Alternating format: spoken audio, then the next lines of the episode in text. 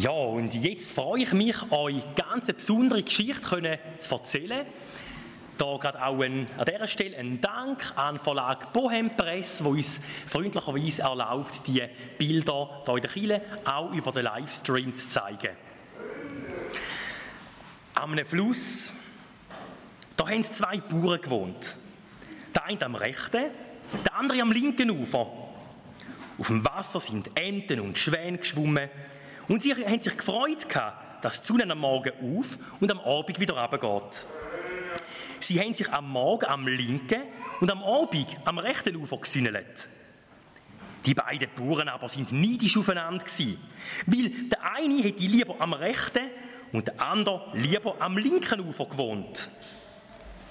Wenn sie am Morgen gepflügt haben, dann hat der eine Bauer lautstark geschumpft, wie das Feld von seinem Nachbar an der Sonne gelegen ist und sein eigenes im Schatten.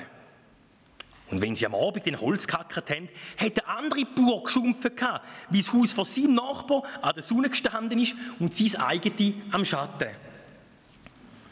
Auch die Frauen von diesen Bauern sind so richtig unzufrieden.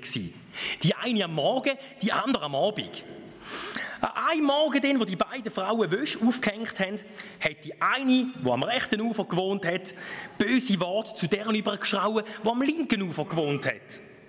Und am Abend, den, wo die beiden Frauen die Wäsche wieder abgehängt haben, hat die andere, die am linken Ufer gewohnt hat, böse Worte über den Fluss zurückgerufen.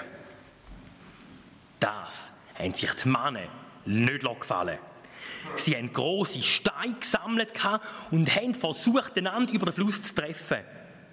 Aber der Fluss ist zu breit und die Steine haben ihr Ziel verfehlt. Und stattdessen sind sie ins Wasser plumpset. Nur am Mittag, dann gerade wenn die Sonne hoch mit am Himmel gestanden ist, dann haben Ruhe und Frieden geherrscht. Die Kühe, die Rösser, Geisen und Schafe haben sich in Schatten geflüchtet und die Bauern mit ihren Frauen haben unter einem Äpfelbaum geschnauchelt.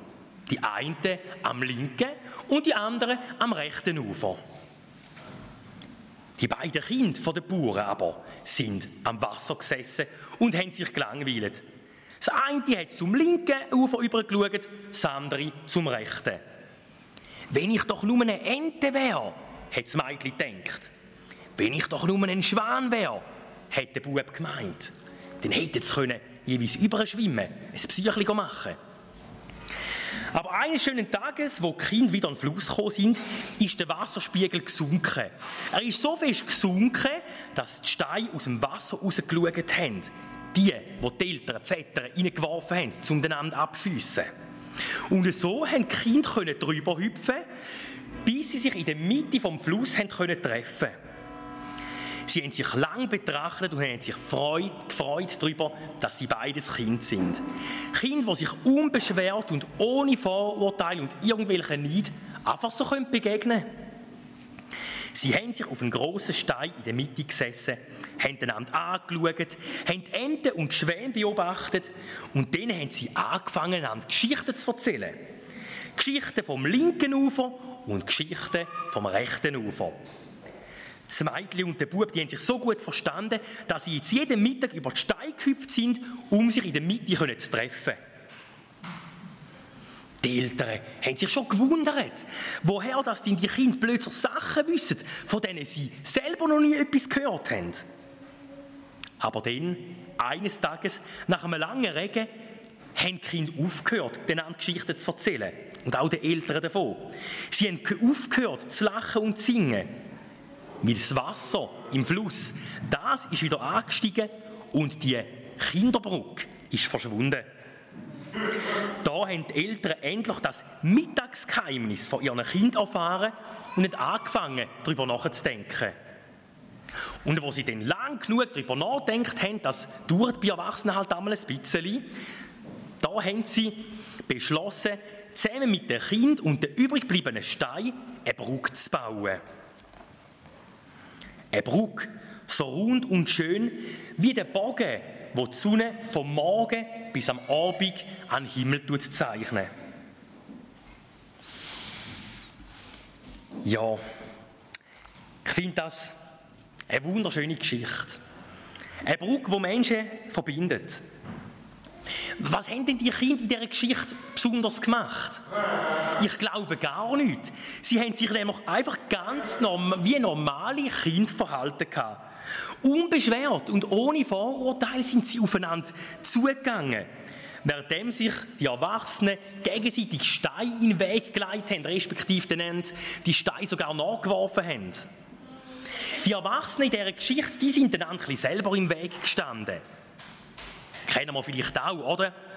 Jeder meint, er wäre benachteiligt und ja, am Nachbar auf der anderen Seite vom Fluss würde es besser gehen. Hätten die Eltern nach einer Möglichkeit gesucht gehabt, auf die jeweils andere Seite von dem Fluss zu kommen, dann hätten sie gemerkt, dass sie beide zusammen die gleichen Freuden und Sorgen in ihrem Leben erfahren. Darum glaube ich, wir Erwachsene, wir können ganz viel von euch Kind lernen. Nehmen wir zum Beispiel mal die Ferienzeit. Jetzt ist bald wieder sind in Sommerferien und ich weiß, dass von den eigenen Kind es geht u schnell und da findet ihr Kind wieder neue Freunde, neue Gespendli und wenn es noch andere Kinder hat an dem Ferienort, wo ihr rangeht. Klar, die einen von euch sind vielleicht ein bisschen schücher, aber so in der Regel sind ihr viel schneller damit, Freundschaften zu schliessen und sich mit anderen zu verbinden. Wir, wir Erwachsene hingegen, wir sind da vielleicht eher ein bisschen zurückhaltend oder manchmal auch ein bisschen verklemmt. Vielleicht haben wir Vorbehalte oder Vorurteile. Vielleicht sind wir noch mit auf einem Campingplatz und der Nachbar nebenzu, der hat irgendwie so richtig äh, ein fettes Wohnmobil, viel moderner und teurer als unseres. Und wir gehen vielleicht eher ein bisschen auf Abstand, weil wir denken, ja, der andere der könnte vielleicht ein bisschen eingebildet oder hochnäsig sein. Oder der haltet sich für etwas mehr Besseres und wird eh nichts mit uns äh, zu tun haben.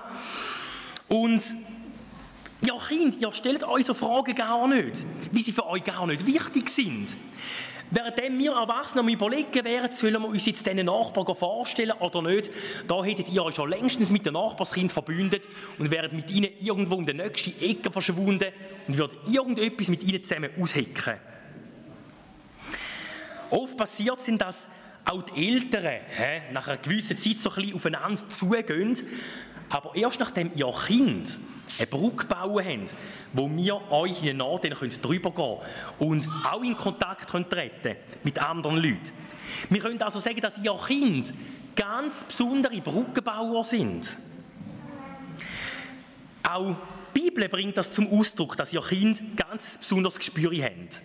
Im Markus-Evangelium lesen wir in Kapitel 10, ab Vers 13, wie die Eltern ihre Kinder zu Jesus bringen, damit Jesus Kind segnen kann. Aber was machen die Jünger? Sie wollen einfach Kinder zusammen mit den Eltern wieder fortschicken. Ab, die Post könnte verschwinden, die kleinen Knöpfe sind noch viel zu klein für das. Wo Jesus das merkt, da kann man schon sagen, staucht er seine Jünger ein bisschen zusammen und sagt dann zu ihnen, hey, löhnt Kind zu mir kommen und hebt sie nicht zurück, weil Menschen wie ihnen gehört das Reich von Gott. Ich garantiere euch, Wer sich das Reich von Gott nicht wie ein Kind schenken lässt, der wird sicher nicht reinkommen. Und nach deren Ansage, da nimmt Jesus das Kind in die Arme und tut sie segnen. Wieso stellt da Jesus Kind so ins Zentrum? Ich glaube, weil ihr Kind viel unbeschwerter sind, viel weniger Vorbehalt haben, einfach so auf andere Kinder und andere Menschen zugehen. So wie ihr euren Eltern vertraut, vertraut ihr auch eurem himmlischen Vater. Und so scheint ihr Kinder auch einen einfacheren Zugang zum Glauben zu haben. Ihr lauft vertrauensvoll über die Brücken hinein, wo Gott uns Menschen anstellt, um in Beziehung mit uns zu treten. Und so wie ihr euch über Geschenke freut, ich glaube, ihr Kind, auch wir Erwachsenen, habt alle gerne Geschenke, so lernt ihr euch Gottes Reich einfach so schenken. Wie ist denn bei uns Erwachsenen? Da kommt doch schnell einmal ein Halt, Stopp! Aber so einfach ist das doch nicht. Und dann kommen Einwände und Überlegungen. Vielleicht denken wir, ja, was gibt es denn heutzutage schon noch gratis? Wieso soll ich mir das Reich von Gott schenken lassen? Nein, nein, da muss ich schon selber noch etwas dazu hinzufügen, weil ja, von nichts kommt es nichts und nur mit eigener Anstrengung kommt man ans Ziel. Jesus lehrt uns aber, dass das der verkehrte Weg ist. Und er ermutigt uns alle, so wie Kinder zu werden. Ich denke, wir Erwachsene, wir machen da oftmals den Fehler und tun kindlich mit kindisch verwechseln. Aber meine Lieben, das ist nicht das Gleiche. Wenn ja Kinder wird am Umzickeln sind, am Ummotzen, weil irgendwie das Kuchenstückchen vom Bruder oder von der Schwester einen Millimeter grösser ist oder ein Smarties mehr drauf ist, dann kann man vielleicht schon ein bisschen sagen, dass das kindisch ist.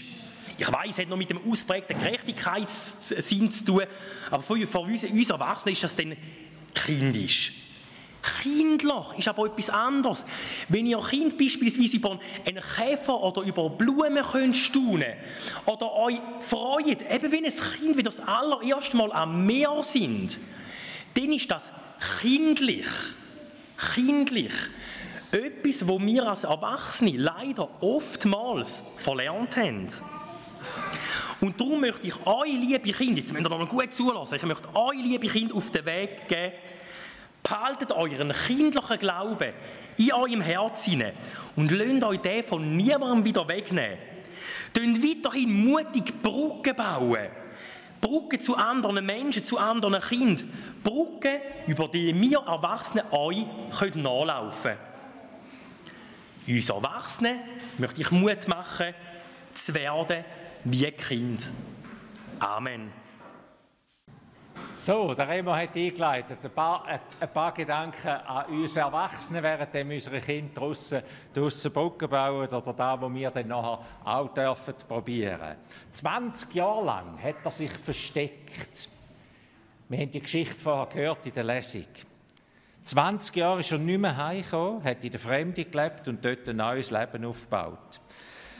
Gegangen ist er im Streit, gegangen ist er, indem er alle Brücken hinter sich abgebrochen hat und mit ziemlich viel Eigenschuld sich auf den Weg gemacht hat. In einem Komplott zusammen mit seiner Mutter, der Rebecca, haben sie seinen Zwillingsbrüder hintergangen, haben ihn enterbt quasi. Und wo alles aufgeflogen ist, da hat Jakob müssen flüchten und hat die Familie auseinandergerissen mit dem. 20 Jahre hat er mit dieser Schuld gelebt.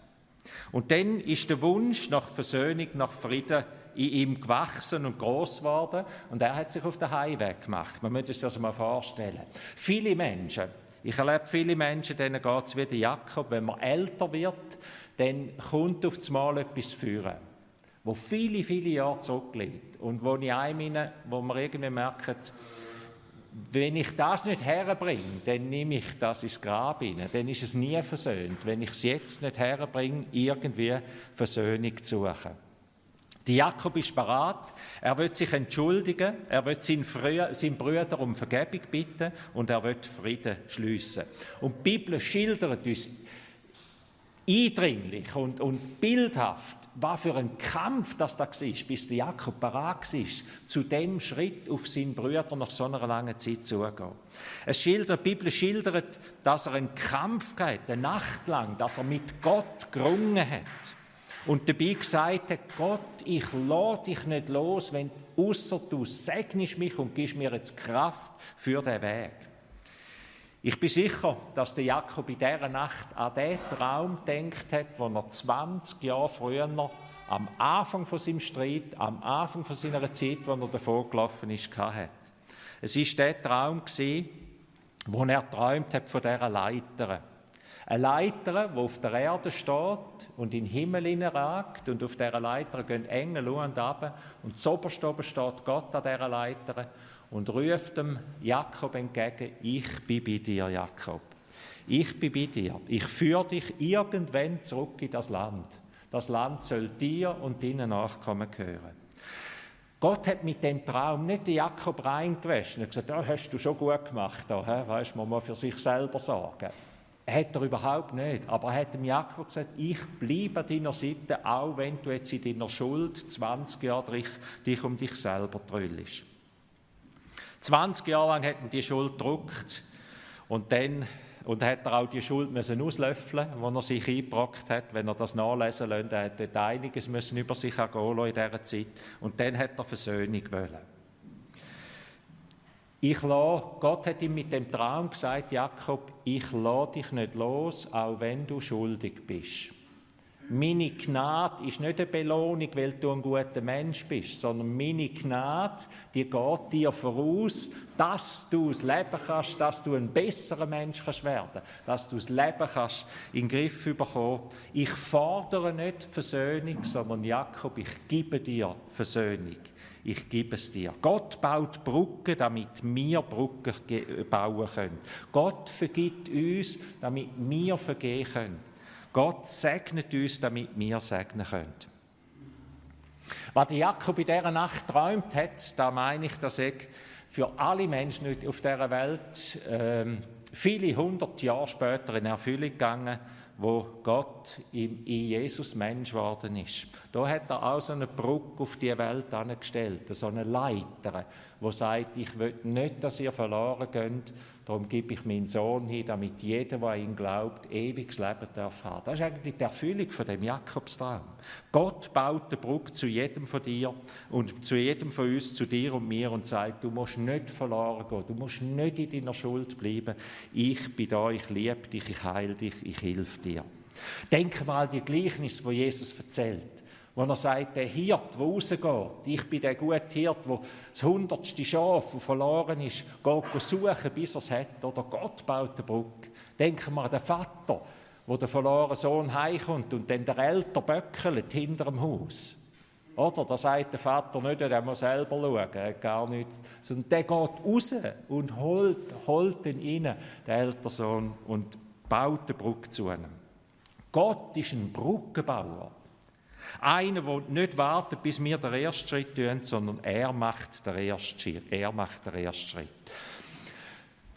So, zwei Übungen heute Morgen. Jetzt sind ihr dran. Familiengottesdienst heisst ja auch, es darf auch bei uns ein bisschen lebendiger sein, oder? Jetzt sind ihr dann dran. Wo geht es dir wie einem Jakob?